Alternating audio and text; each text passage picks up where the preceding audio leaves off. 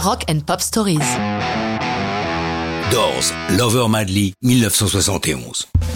Lorsque les Doors s'installent dans leur atelier, leur Doors Workshop de Los Angeles en novembre 1970, ils n'imaginent pas encore que ce sera le dernier album avec Jim Morrison, leur chanteur charismatique. Pour une fois, le mot n'est pas galvaudé.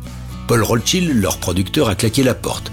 Mais Bruce Botnick, l'ingénieur du son qui les enregistre depuis leur début, est toujours là.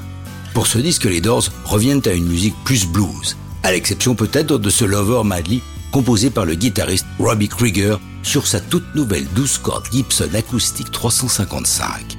Pour le texte, il ne va pas chercher loin l'inspiration. Ce sont ses amours chaotiques avec sa chérie, une ancienne go-go dancer, Lynn Veris, rencontrée un soir au Ondine Club de New York.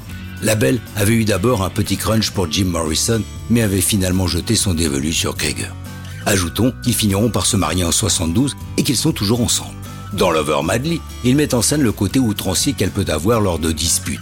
Il a raconté à chaque nouveau conflit, même anodin, elle se mettait en rogne et sortait en claquant si fort la porte que la maison tremblait sur ses bases. Les Doors n'ont pas de bassiste, mais pour cette chanson, il faut venir Jerry Skeff qui s'est fait connaître en jouant avec Presley. La chanson est un peu bubblegum, et pour la chanter, Jim Morrison se la joue crooner.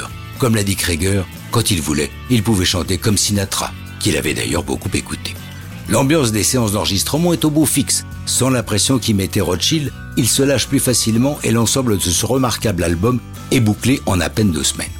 Il est prévu que Lover Madly sorte en premier single de l'album Elle est Woman. Mais Krieger trouve sa chanson trop légère par rapport à leurs productions habituelles et fait pression pour qu'une chanson plus Doors soit publiée en single.